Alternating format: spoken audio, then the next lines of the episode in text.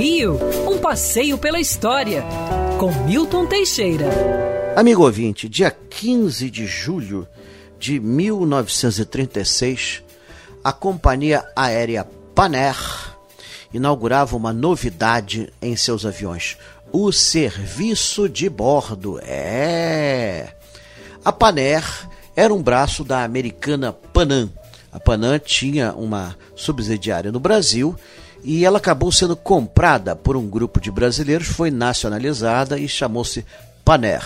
A Paner era famosa pela eficiência de seus aviões, pela modernidade de seus equipamentos e pelas novidades. Uma delas foi exatamente o uniforme padronizado para toda a tripulação, uniforme esse que parecia de militar, com cap e, e tudo mais.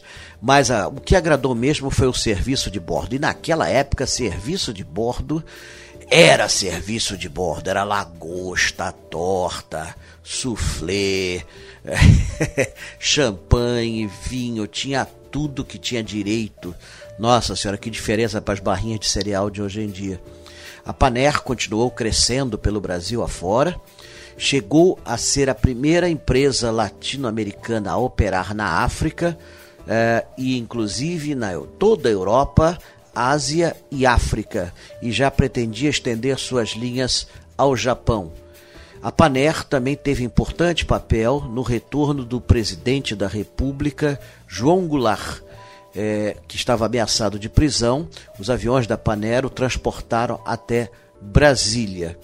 Por conta disso, em fevereiro de 1965, o regime militar cassou o registro de voo da Paner, sendo depois liquidada judicialmente e todo o seu passivo passou às mãos da Varig do então empresário Rubem Berta.